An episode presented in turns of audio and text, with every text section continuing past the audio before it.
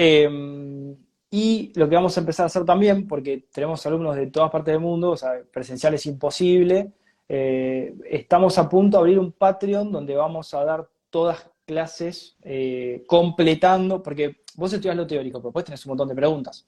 Nosotros ofrecemos eh, la posibilidad de hacer preguntas debajo de cada clase y vamos respondiendo, pero ahora tenemos un tema que tenemos, no sé, miles de alumnos y es como imposible, o sea, no, no puedo terminar de responder nunca las preguntas. Entonces, eh, lo que hicimos ahora fue eh, decidir armar un Patreon donde nos vamos a conectar una o dos veces por semana y vamos a estar ahí con todos los alumnos que, quieran estar ahí del otro lado y respondiendo las dudas que tengan, dando los consejos por lo menos que nosotros consideramos y, acompañando a todo aquel que lo necesite. Incluso si El curso es sobre medicina germánica, ¿verdad? Ahí ves sí, 100%, 100%. O sea, es para personas que no conocen nada, tranquilamente pueden anotarse y, y comenzar de cero. Sí, sí, tal cual. De hecho, una de las preguntas es que siempre hacen es, bueno, pero pues me escuchan hablar y dicen, no, pero necesito tener conocimientos de anatomía. No, está todo en la formación, no necesitas nada. O sea, está todo dura ¿Cuánto dura la formación? Y son 11 módulos. Eh, qué sé yo, yo creo que... De las más largas que escuché hasta el momento. Eh, sí, son 11 módulos que... Son 7, 8 como mucho, lo que había escuchado hasta ahora. No, y esto son 11 módulos que tienen entre 17 y 20 clases cada módulo. Eh, y son de más o menos una hora en promedio cada clase, ponele. Eh, eh, ¿La clase está grabado. online? ¿Es en directo o después es online, grabado? Es toda didáctica, está grabada didácticamente con imágenes, con todo, videos. que la gente pueda verlo en el horario, está bueno, en el horario que puede, está genial. Sí, porque si no es imposible, ¿viste? Necesitas prestar atención y necesitas estar tranquilo. Y aparte con los horarios de la gente de afuera, si tenés alumnos de otros países es, imposible. Además. sí, sí, sí, sí, sí, Totalmente. Eh, sí. Eh, Gastón, ¿a qué le llamas mitomanía? Te pregunta Vanik la constelación mito es una constelación, o sea, nada que ver con, lo que conocemos con el sistema tradicional. Eh, el que roba, claro, no, no. La mitomanía o mito depresión eh, es una constelación, dependiendo de sos diestro zurdo, vas a atender a una u otra, igual puede cambiar, pero es la capacidad... Corrijo, cleptomanía es el que roba, mitomanía es el que cleptomanía, el que miente, sí. Eh, eh, la mitomanía es la capacidad que tiene una persona de expresarse con muchísima claridad, que te da una cantidad de detalles enorme. Por ejemplo, los periodistas son todos mitómanos, los escritores de libros son mitómanos. El que puede escribir un libro tras otro, el que tiene la capacidad de expresarse brillantemente, la capacidad de hablar constantemente, eh, por eso también, cuando, y son dos conflictos, ¿no? Eh, muy específicos, estamos hablando de lo que es la mucosa laringe y el, el relé de la curvatura menor del estómago, este, las vías biliares y los conductos pancreáticos, y el duodeno. Eh, cuando uno de los dos conflictos es resuelto, la, constelación se desarma, y entonces ahí aparecen, viste, cuando hay escritores famosos o músicos que dicen, perdí mi inspiración, en realidad resolvieron un conflicto, uno de los dos. Entonces ahí la constelación se desarma y de repente decís, uy, no puedo seguir haciendo lo que hacía, ¿no? Los escritores pierden la imaginación, los músicos pierden la inspiración, eh, no escriben más canciones, hasta que vuelven a tener conflicto y se les activa otra vez, ¿no? Entonces, bueno, eh, pero hay dos tipos, mitomanía y mito depresión. Mitomanía es el que expresa primordialmente y mito depresión es el que, por ejemplo, escribe todo escribe un montón de libros, escribe un diario personal. El que escribe un diario personal tiene la mito depresión. Eh, entonces, bueno, es una capacidad de expresión, ya sea oral o escrita. La mía más característica es la megalomanía, según mi profesora, que no sé si está conectada porque está en español. Eh, ok, vos hablas de un narcisismo. Así, así le, viste la constelación megalómana, no sé si tiene otro nombre sí, la, megalomanía, el que, el que se cree, es narcisismo en realidad, es una constelación de la médula cerebral, ¿eso hablas? Sí. Eh, en realidad es una revalorización, lo que pasa que por lo general se combinan con otras constelaciones.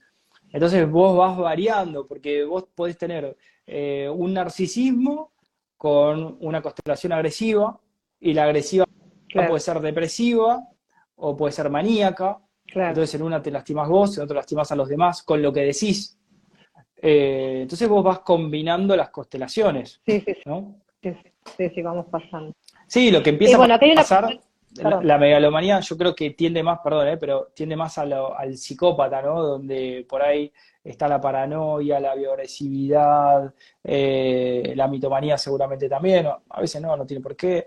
Eh, pero bueno, la ansiedad, ataque, o sea, hay, hay como muchas combinaciones. Entonces la, la, psicología o la psiquiatría tradicional etiquetan el conjunto de constelaciones y te ponen un nombre y te dicen, bueno, sos esto. Y bueno, hay que desarmar. Yo las constelaciones, recién ahora terminé una formación y no las profundicé mucho. Tengo que, tengo que agarrar y, tipo, me quedaron unas cuantas dudas, tengo que meterlo un poquito más, porque es algo nuevo dentro de lo que venía estudiando de medicina germánica y bueno. Eh, gracias.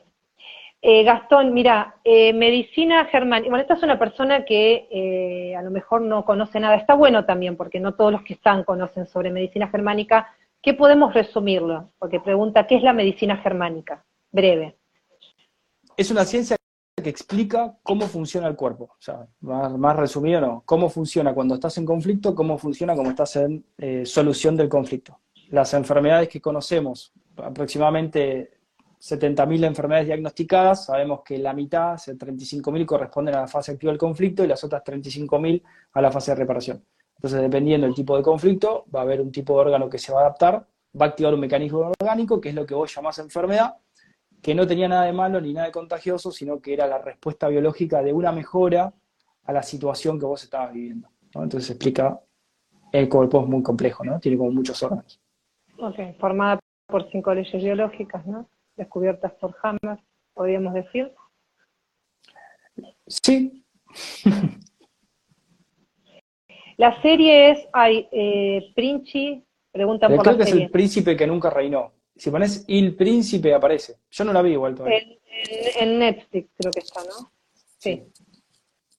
Igual no aporta a la medicina germánica, o sea, eh, destaquemos eso, el que lo quiera ver para, para pochoclear un poco, eh, pero, pero el que quiere aprender, o sea, no hay nada de medicina germánica. De hecho, aprovechan y, ensucian un poco a Hammer, más de lo que se ensució, por así decirlo. ¿no? Aprovechan el, tiro.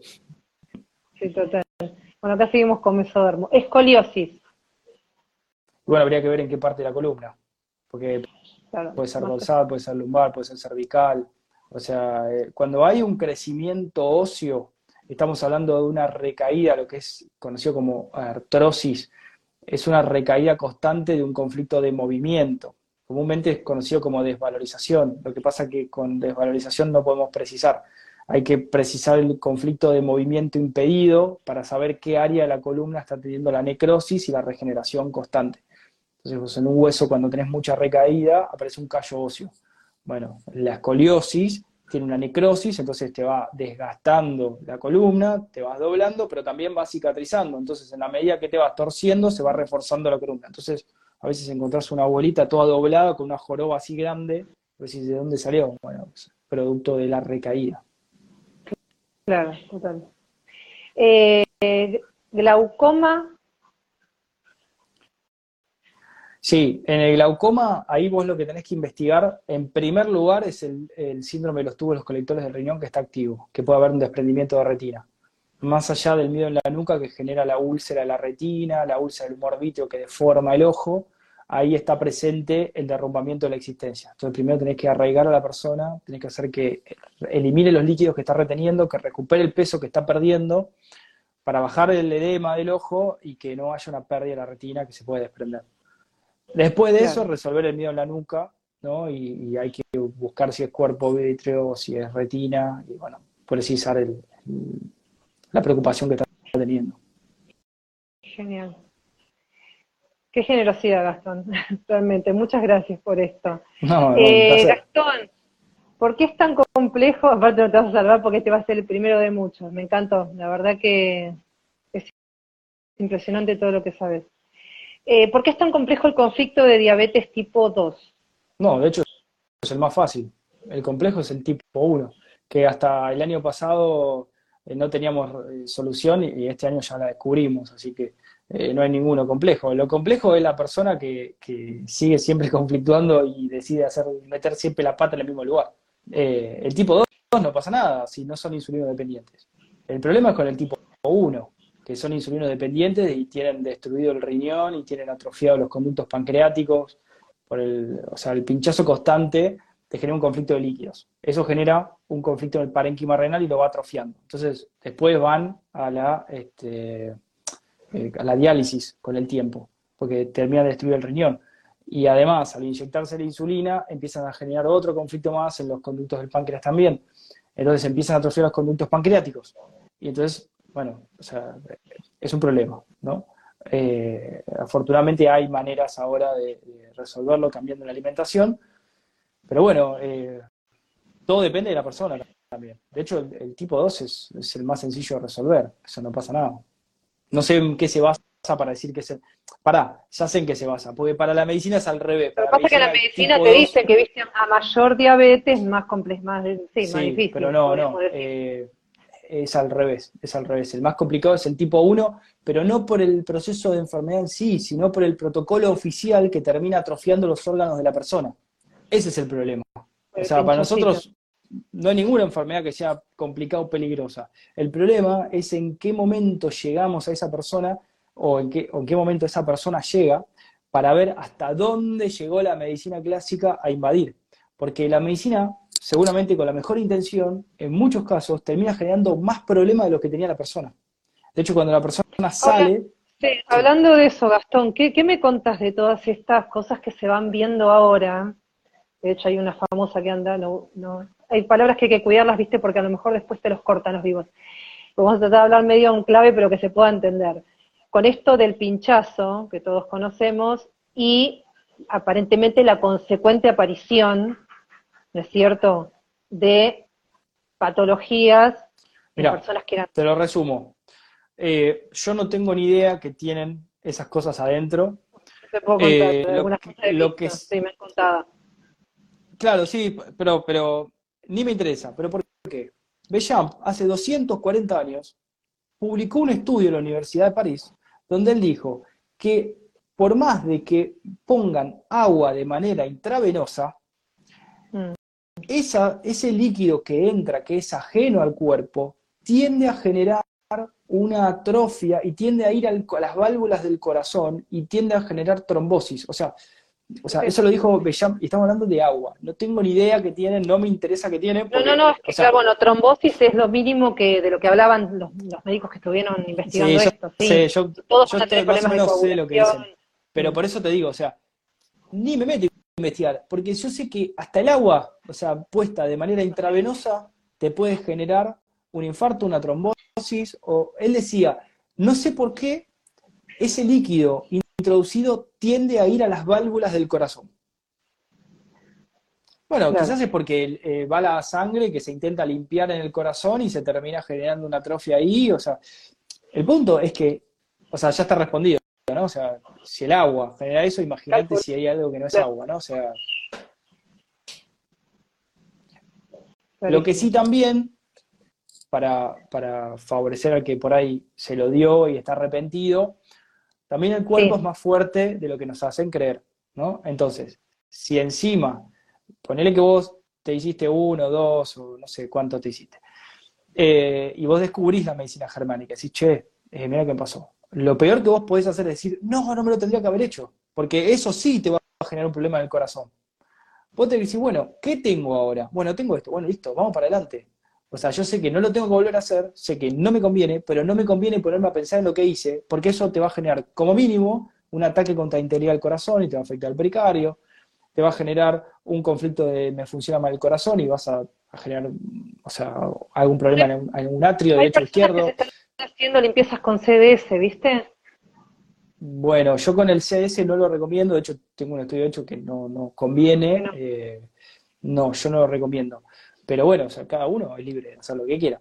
Em, tengo un, casos eh, que, a raíz de tomar eso generan úlceras. De hecho, yo he hecho un experimento eh, y genera úlceras, pues es ácido en realidad, por más que digan que tiene oxígeno y esto y lo otro, o sea. Eh, Pero viste que igual hay protocolos, viste que tenés, en libro, o sea, tenés un libro de cómo hacerlo, no es que se toma de una misma manera o hay que seguir un protocolo. Sí, pero yo no, nuevamente, eh, cada uno que haga lo que quiera. Eh, tengo ya varios casos que a raíz de tomar eso eh, se complican mucho las situaciones y, nada, yo digo, tengan cuidado lo que hacen, investiguen bien. Eh, hay otras cosas que no... Sí, sí, obvio, pero eh, es como muy complejo porque cuando vos entendés bien la medicina germánica, decís, che, para esto no lo necesito nunca en realidad. quizás necesitas algún modulador para algún proceso, pero no va por ese lado. Eh, y también entendés que los casos de mejoría que hay, de, malaria, de esto y lo otro, en realidad son por arraigar a la persona y hacerle creer que, bueno, que está tomando algo que lo va a ayudar. Eso desarraiga a la persona, baja el drama, elimina líquidos. Claro, eh, mira, el mejor ejemplo es el de, eh, viste que habrás tenido amigas que, que, habrán querido quedar embarazadas, no quedaban, y por ahí hicieron algún tratamiento o algún conocido, y de cuatro que hacen, uno queda, el otro no, el otro sigue intentando, gasta guita. Entonces, ¿por qué a veces funciona y a veces no? Porque no es el tratamiento en realidad. La mujer que le funciona, entre comillas, es porque el primer conflicto sexual que tenía ya lo tiene resuelto y el segundo conflicto sexual que tiene por no poder quedar embarazada o andar a saber por qué es, eh, lo resuelve creyendo que eso que le están haciendo le va a permitir quedar embarazada, ¿no? Entonces, ese lo resuelve, pero el que viene con el primer activo y el segundo activo resuelve el, segundo, pero no el primero, entonces no le funciona. ¿No? Entonces, no es el tratamiento, sino es uno mismo el que constantemente está, eh, llamémoslo, creando su realidad. Totalmente, genial. Eh, bueno, seguimos un poquito más con preguntas y ya te liberamos. Artrosis se cura la medicina germánica? Ejemplo, artrosis. Si no es con medicina, supongo convencional. Bien, yo creo que el primer punto para aquel que hace esta pregunta es entender que no hay curas, porque buscar una cura significa que algo que no está funcionando bien. Y siempre estuvo funcionando bien, esa es una de las premisas. El tema es que uno estaba yendo para el norte, estaba yendo para el sur, creyendo que iba para el norte y quería ir para el norte. Entonces lo que uno tiene que entender es qué es lo que está haciendo para entender qué es lo que está haciendo el cuerpo en favor mío de una manera confundida, porque yo quiero una cosa pero estoy haciendo otra. Entonces, yo lo que tengo que entender es que en realidad cuando yo me quiero curar me enfermo. ¿Por qué? Porque como mínimo creo que hay algo que no funciona bien. El hecho de que algo no funcione bien y me preocupe por el bienestar de mi organismo, ya sea del corazón, del hígado, del páncreas, me va a generar un problema en ese órgano, a priori. Y ahí no me va a convenir eso. Y además me va a quitar la oportunidad de hacer algo para resolver la situación y atravesar el proceso de enfermedad, ¿no? que lo llamamos un proceso de reparación, fase activa y fase de reparación. Entonces, el primer punto sería entender que no hay que curar nada, hay que entender lo que está pasando y atravesar cada proceso. En la fase activa resolverlo y en la fase de reparación atravesar la fase de reparación. Entonces, cuando preguntan cómo se cura, en realidad la pregunta que hay que hacer es cómo evito que me siga doliendo la artrosis que estoy teniendo. Porque lo que la persona busca es evitar el dolor. Porque la artrosis duele muchísimo porque está en recaída constante, el periósteo del hueso, que es la piel del hueso, está constantemente inflamada, se estira y duele un montón. ¿no? Y encima, después generas un ataque de separación brutal y, activas el SBS en fase activa, que duele en fase activa el nervio, entonces se vuelve un desastre con la edad, ¿no? Entonces, vos tenés que entender cuál es el conflicto de movimiento impedido que tenés, que estás en recaídas, hay que ver la artrosis en qué parte, porque o sea, puede ser la rodilla, puede ser la cadera, puede ser en la columna. igual. hay que buscar la temática de conflicto, si es la cadera falta de apoyo, si es la lumbar es no poder continuar con mi camino, si es este bueno, la cervical es de desvalorización intelectual, eh, si es la rodilla de valorización deportiva, pero también hay otros contextos, si es el tobillo de falta de estabilidad. Bueno, pero en recaída, porque vos en fase activa tenés una necrosis. En fase de reparación PSLA vos tenés un edema. Cuando vos avanzás un poco más con la solución, empieza a cicatrizar el edema y se hace un callo óseo. Entonces, ahí, ¿qué, qué sucede? Ahí lo que ocurre es que se empieza a endurecer. Si vos volvés a recaer, volvés a la fase activa, generás más necrosis y vas generando cada vez un callo más grande. Entonces eso hace que el nervio esté constantemente estirado, porque el nervio, si vos lográs cicatrizar la herida una vez por todas, se termina de estirar, se adapta y después no duele más, ¿no? Pero si vos constantemente estás recayendo y lo tenés siempre dematizado, el dolor es permanente porque el nervio siempre está estirado y el dolor siempre está. Y además ni hablar si te derrumbas y retenés líquidos que se inflama mucho más, ¿no? Totalmente, totalmente. ¿Se puede tratar un glomus carot, carotio, carotidio? No sé qué es un glomus, si me lo traducen. Yo tampoco. Cuando, mira, ese es algo re importante, que es que uno no puede saber todo, ¿no? Entonces, cuando viene algo con un diagnóstico, lo que vos tenés que hacer es, buscás el diagnóstico, ¿qué significa? Aprovechemos Internet. Bueno, ¿qué significa? ¿Cuáles son los síntomas de este diagnóstico? Y desmenuzás los síntomas. Entonces, desmenuzar los síntomas y vos ya sabes cuáles son los órganos implicados y los conflictos. Por lo general, eh, aparece un médico que dice, yo descubrí que esta enfermedad tiene estos síntomas. Bueno, saca el médico, saca el diagnóstico y anda los síntomas. Entonces vos ahí ya sabés los órganos afectados. Claro. O puede pasar que también vengan con diagnósticos que no son correctos. Y te habrá pasado. Yo he gente de Asia, gente de Europa y gente de América con un diagnóstico de lupus con síntomas distintos. Claro, total. Entonces no, o sea, no es que, por eso eh, también tenés que investigar de dónde, quién te diagnosticó, de qué país es y dónde se formó, porque el diagnóstico que a vos te dieron por ahí no es igual al que le dieron en otro lado, entonces no significa lo mismo. Totalmente. Bueno, acá tenemos Brasil. O que Pedro es una vesícula biliar? Y preciso la vesícula, piedras en la ah, vesícula. Te preguntando, piedras en la vesícula biliar, está en portugués. Es preciso, si, eh, es necesario sacarlo, ¿no? Eh, a ver. O sea, necesita es compleja la pregunta porque hay como muchos factores. En principio lo importante es resolver el conflicto si es de la mujer de identidad o de rol, ¿sí? Que no haya más recaídas. Si está en la premenopausia, si está en la posmenopausia es un conflicto de rencor en el territorio. Entonces lo que no hay que hacer es recaer en el conflicto, en principio, ¿no? Para que no haya más úlcera de la vesícula ni de los conductos biliares y después la reparación. Después, eh, las piedras vos hay protocolos, está el protocolo de la doctora Clark, hay distintos protocolos para eliminar las piedras de los riñones, las piedras de la vesícula y demás. Pero hay que tener cuidado, porque si la piedra tiene más de 2 centímetros y medio, de 3 centímetros, puede llegar a obstruir el conducto biliar y ahí puede llegar a haber un problema. O sea, no se manden sin investigar bien, sin hablar con alguien que sepa, porque a veces pueden hacer más líos. ¿no? mejor de los eh, casos eso se deshace, muchas veces hace como una arenilla y se, bueno, claro, pero tanto dolor hay este piedras, es un tema de las vesículas, por eso, sí. hay, que, hay que tener mucho cuidado porque cada caso es particular. Eh, por lo general, si no hay dolor, viste, si es una persona joven, es raro que pase algo, pero no lo sé, cada caso es particular.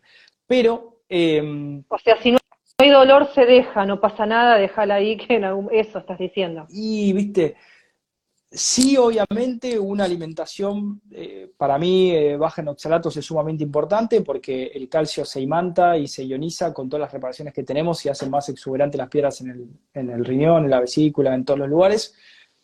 Y eh, es importante también, si alguien va a hacer un protocolo para eliminar piedras, si siente inflamación o dolor, que se lo chequee. Si la piedra tiene más de 4 o 5 centímetros, es peligroso sacarla. Por lo general, terminan en cirugía, pues, se terminan obstruyendo. Más de 4 centímetros. Estamos hablando de algo pero se puede intentar de cualquier manera. Yo prefiero mil veces intentar algo natural y, bueno, en última instancia, lo llevo ¿Cuál es el problema? Cuando vos empezás a deshacer una piedra de 5 o 6 centímetros, se parte en dos. Y corres el riesgo de que esa de 3 centímetros y medio salga por el conducto y te lo obstruya. Claro. ¿Entendés? O sea, por eso digo, hay que ver cada caso, porque vos podés hacer algún protocolo e intentar que se vaya desarmando y te vas haciendo el chequeo para ver cómo va. ¿Entendés? Sí, va, claro.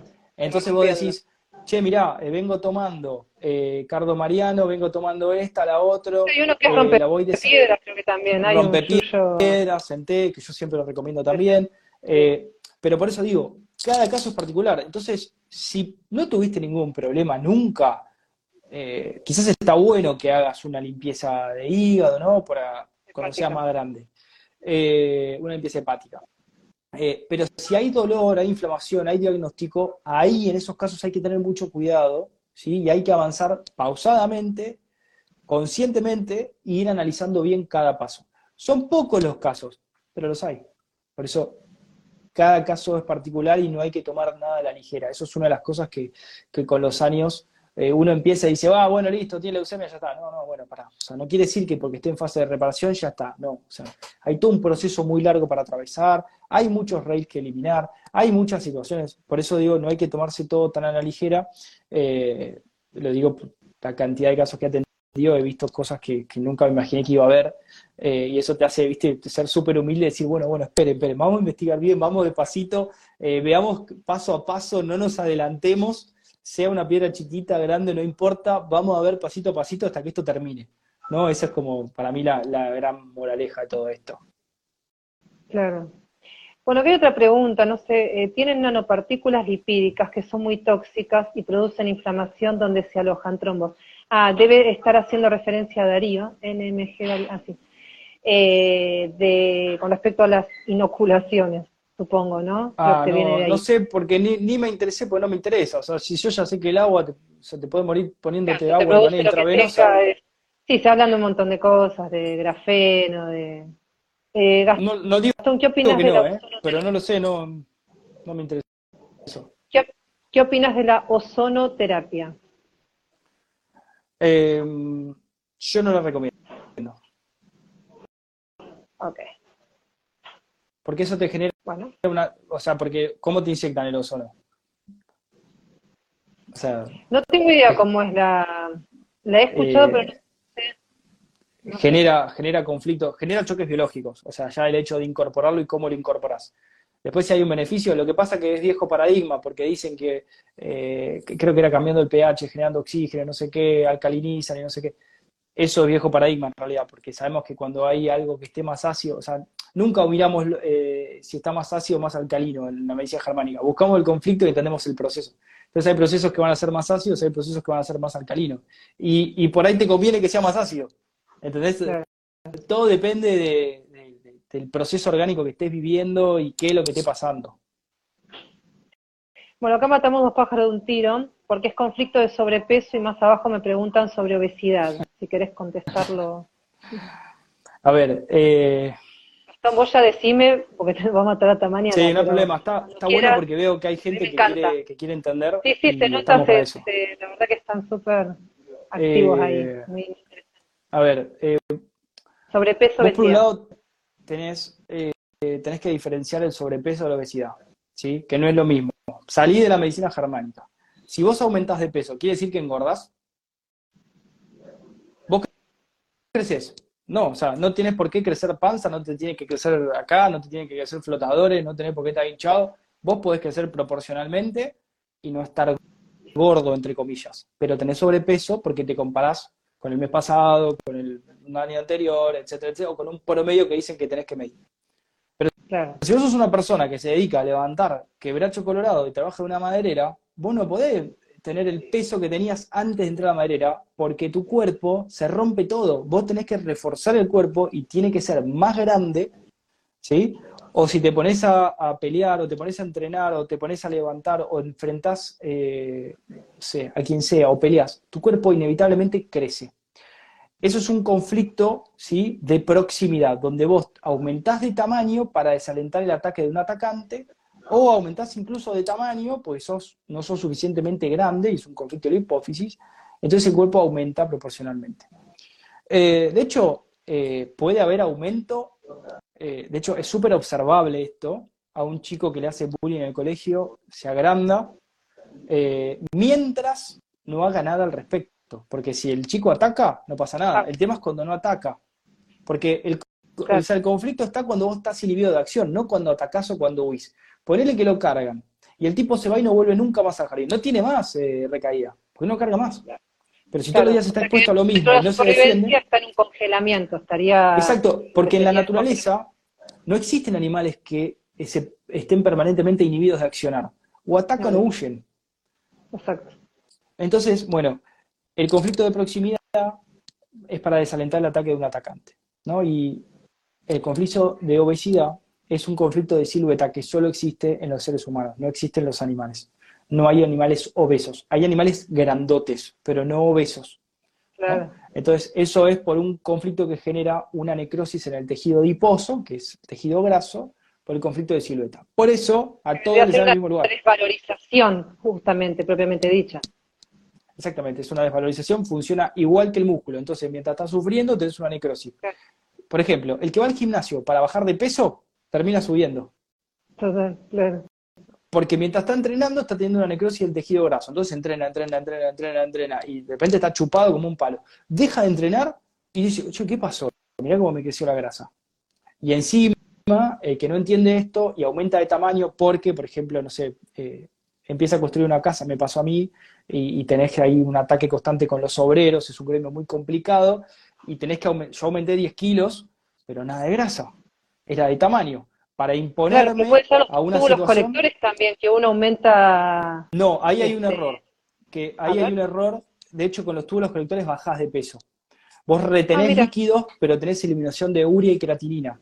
Entonces, hay bajada de peso abrupta, que es cuando estás derrumbado, porque el cerebro lo que hace es, vos imaginate esto, vos imaginate que sos como, como una persona que está derrumbado, desarraigado en el desierto buscando agua. Entonces, vos, ¿qué es lo que vas a tratar de hacer? Vos no encontrás agua, pero vos tenés que seguir caminando. Vos tenés que tener fuerza, tenés que guardar agua, por eso retenés Tengo que retener agua. Pero estás cada vez más cansada. Entonces, ¿qué haces? Alivianás la carga. Entonces vos tenés que eliminar lo pesado. Por eso eliminás proteínas. Entonces eliminás uria y creatinina y retenés líquidos. ¿Y en dónde retenés líquidos? En los riñones, en la vejiga, pero también en todos los lugares donde haya edemas en el cuerpo. Entonces, cuando estás derrumbado, ya sabes también a los lugares donde va el agua que se te inflama, que ya están con conflicto. ¿no? Entonces, es, es un buen señalador. Pero eso es un error que, varias veces me han señalado. Que así lo, eh, es eso, que es yo, que mucho cuidado. la obesidad es retención de líquidos, o sea, tuvo los colectores eh, y eh, adiposidad en los tejidos. se agrasan los tejidos. Eso está mal, eso no es así. De hecho, es al revés. Cuando vos te derrumbás, por ejemplo, te diagnostican que tenés cáncer te hinchás como un sapo y bajás 15 kilos en una semana. Claro. Pero tenés agua por todos lados. De hecho, cuando resolvés el conflicto, que volvés a tu casa de la hospitalización, estás 5 días orinando. Sin embargo, habías bajado 10 kilos. Y después tenés que recuperar el peso. Lo que pasa es que suele aparecer el derrumbamiento de la existencia de la persona que se ve obesa y está cansada de verse al espejo son obesa. Dos son dos cosas distintas que se combinan. Dos cosas distintas. factor de obesidad. Exactamente. O sea, son dos programas, digamos, que se activan de distintas capas seminarias. El de la obesidad es el conflicto de silueta, no hay más, es tejido de graso. Vos después tenés el conflicto de la hipófisis, el conflicto de que aumentás de tamaño, sos más grande porque no sos suficientemente grande para alcanzar un alimento, para defenderte de proximidad, etc. Y por otro lado tenés el derrumbamiento de la existencia, que es un efecto de la confusión de nuestra sociedad cuando hay una persona grandota. Porque cuando vos empezás a crecer, si sos mujer, por lo general tiene más, es más propenso a, buscar la silueta, el hombre mira menos eso, pero igual hoy ya se equipararon todas esas cosas. Pero ¿qué ocurre? Vos te ves al espejo y decís, che, estoy engordando. O te medís en la balanza, que hay muchas madres que pesan a sus hijos religiosamente. Dices, che, vos estás engordando. Y el pibe está creciendo, o la nena está creciendo. Entonces, ahí vos qué podés saber. Y mirá, si mi hija eh, no sé, que me ha pasado, he visto casos de chicas donde están en el jardín y son flaquitas, flaquitas, y en el cuarto mes del jardín de repente se agranda, pues, no gorda, nuevamente, se agranda, es sobrepeso, che, ¿qué le está pasando? Si es una nena, yo empiezo a ver, che, alguien, alguien la tocó, eh, alguien la está amenazando, alguien la golpea, eh, ya sabes, porque no hay duda, porque si aumenta de tamaño es porque es chiquita, no se puede defender, no puede expresarse eh, y es súper observable. Entonces vas y preguntas, che, le digo a la mamá, escúchame, eh, andé a a ver qué está pasando, porque si empezó en abril y yo la estoy viendo y mi hija no aumentó el mismo tamaño que tu hija, eh, acá le está pasando algo. Yo se lo di como un comentario. Bueno, y descubrió que había un chico que lo estaba golpeando todos los días. Claro. ¿Y qué es el conflicto de abandono que muchas veces se en los casos de, el de sobrepeso. es el de los túbulos colectores de riñón, es el derrumbamiento. Desarraigo, abandono, hospitalización, son... Perdón, los referentes. Este, sí, claro, es, lo mismo en realidad. Cándida.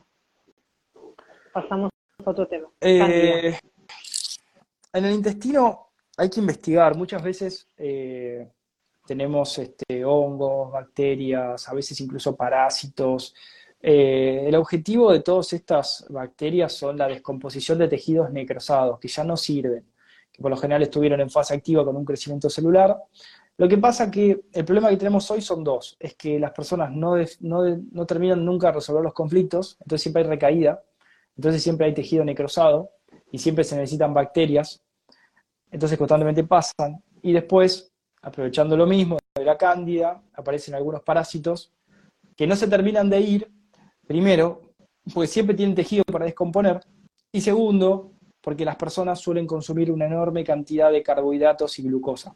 Entonces el parásito, la bacteria, en vez de consumir el tejido que tiene que consumir, consume la glucosa. Entonces nunca termina el proceso, entonces se reproduce, entonces ahí tenemos esas superpoblaciones muchas veces de bacterias. Sería interesante que la persona haga una dieta libre de carbohidratos y, y afloje la glucosa. Sí, yo recomiendo o sea, la, alimentación sin oxalatos directamente porque, bueno, o sea, es probarlo, ¿no? Pero... Piden acá eh, alimentos oxalato, ahora que me lo decís, en una de las preguntas, ya que estamos en el tema. ¿Qué alimentos? Eh, es complejo. Eh, pueden buscar, o sea, yo recomiendo cero oxalatos, pero bueno, hagan las cuentas, investiguen porque hay información, eso es información oficial esto, o sea, no estamos descubriendo nada, sí va en contra de todo lo que creemos, porque nos hicieron creer un montón de cosas, porque si empiezan a, el que traduce lo que le dije, o sea, cero oxalatos es eh, carnívoro, ¿no? Eh, pero bueno, Hammer lo que sí dijo es que en las fases de reparación eh, los tipos cero negativos necesitan siempre proteína animal. O sea, eso es una investigación que hizo. si no pueden morir de caquexia durante la fase de reparación por el alto consumo de proteína que hay no lo dijo en los demás. Esto es algo que yo recomiendo y que por lo menos yo vivo así. Este, es súper complejo la alimentación baja en oxalatos, eh, requiere una investigación profunda, de hecho en español no hay casi nada. Eh, nosotros tenemos hecho un, este, toda una, eh, Sony armó un, ¿cómo se llama? Toda una guía de alimentación baja en oxalatos, que es el mismo que damos en el programa Revitalizar de tres meses. está en la web, en la parte de libros, pueden buscarlo. Eh, oxalatos, es calcio, oxalato de calcio. Eh, hay como una teoría eh, que habría que verificar, estamos con unos profesores de universidad, ahora estuve haciendo el estudio, donde las plantas habrían desarrollado una defensa contra los seres humanos. de hecho es gracioso porque figura en la Biblia y en, un montón de lugares, ¿no? dicen cuando, cuando las plantas desarrollen una defensa, bueno, estaremos próximos al final de los tiempos, una cosa así. Es muy gracioso. Pero, pero bueno, más allá de eso, eh, es probar y ver a ver qué, le sirve a cada uno. Eh, la realidad es que el cuerpo, eh, todo lo que es proteína y derivado animal, lo hace líquido en el estómago. Entonces no hay fermentación, no hay gases, no hay inflamación, se duerme mejor, hay más energía, los procesos de reparación son más fuertes, más rápidos. De hecho, lo que estoy viendo es que casi ni aparecen los procesos de reparación, estoy sorprendido. requiere una investigación profunda el tema. Bueno, Gastón, nada, como recién pasó mi profesor, lo saludo, que estuvo por ahí, dice, esto es un seminario profesional, literal. Y hay que dar unas cuantas cosas una revisada, por lo que Así que te agradezco un montón todo este bagaje de, información, de, apertura, de, expandir, que es lo, de lo que se trata, y que bueno, que cada vez más personas vayamos por este camino, que es el que va. Bueno, lo que, lo que necesiten, o sea, con tanta generosidad. No, un placer. Mira, eh, a mí siempre lo que me interesa es avanzar, ¿no? Y, si yo avanzo, necesito que el otro avance, porque si el otro no avanza, yo no puedo estar en paz. Entonces, eh, yo soy el otro, ¿no? Eh, por eso te digo a vos, invito a cualquiera que, que por ahí haga videocodificación también, que cuando tengan cualquier duda, como esto de la obesidad, me escriban. Yo no tengo juicio sobre de nadie, les voy a compartir la teoría pura eh, para que puedan seguir avanzando cada uno desde su proceso. Cada uno investigue, tal cual. Eh, así que nada, acá estamos, eh, vamos a seguir con, esto que todavía falta bastante. Estamos, la verdad que yo estoy súper contento porque, bueno, publiqué el último libro este que te contaba, con el aval, la autorización, y no solamente eso, sino con todas las mejores energías de los que publicaron el libro de Bellam en, habla inglesa. Eh, y, dijeron gracias por doblar este libro que era inentendible eh, y, vincularlo con la medicina germánica. ¿no? Entonces, hoy tenemos la puerta eh, sin conflicto, porque no es che, mirá, todo lo que estás haciendo está mal. No, no, no, escucha, revisá lo que hacía el profesor de Pasteur, revisá los estudios. ¿Qué pasó acá? Esto es todo oficial, no hay nada de conspiración. Entonces vos empezás por este lado, tenés la información, cualquier médico, biólogo, químico, científico que lo quiera investigar, lo puede poner a prueba. Sí, hoy no hay excusas, encontrás, o sea, tenés todo a la mano. Tenés todo. Encontrás todo. Entonces, este, bueno, nada, acá estamos, lo que necesiten, eh, ya saben dónde lo pueden encontrar. Gracias, bueno, Nilda, Nilda Avellaneda, otra colega ahí que anda, gracias Nil por estar, a mamá también anda por ahí el profesor, Jorge querido, ahí está. Tu claridad ayuda y motiva a seguir aprendiendo, gracias. El nombre del libro de Gastón, ya les digo, La gran confusión y el origen de la vida. ¿Mm? Sí, sí. Están los dos en la web awakingproject.com. Después yo lo dejo, tienen el curso también para hacer, con la formación. Eh, Gastón, ¿vos estás, están en Córdoba ustedes? Eh, no, no, no, ahora estamos en Buenos Aires. Estamos ah, viajando mucho a Córdoba, eso sí. Ah, estuviste en Córdoba, claro. Sí, ah, no, pensé, claro, no estás en Córdoba. Este, genial. Estamos haciendo retiros en Córdoba, hacemos como seminarios de fin de semana. Eh, pero ¿sabes por qué? Principalmente, eh, en las últimas 200 consultas había un común denominador de unos conflictos que siempre estaba presente, que es a raíz de descubrir todo esto me quedé solo o me quedé sola. Me fue como, che, hay muchísima gente muy cerca que está buscando gente que quiere aprender, que quiere hablar el mismo código, el mismo idioma, que no quiere conflictuar, que no se quiere pelear con nadie, que quiere disfrutar la vida, ¿no? Y fue como, che, a ver, eh, volvamos a hacer estos retiros que hacíamos antes.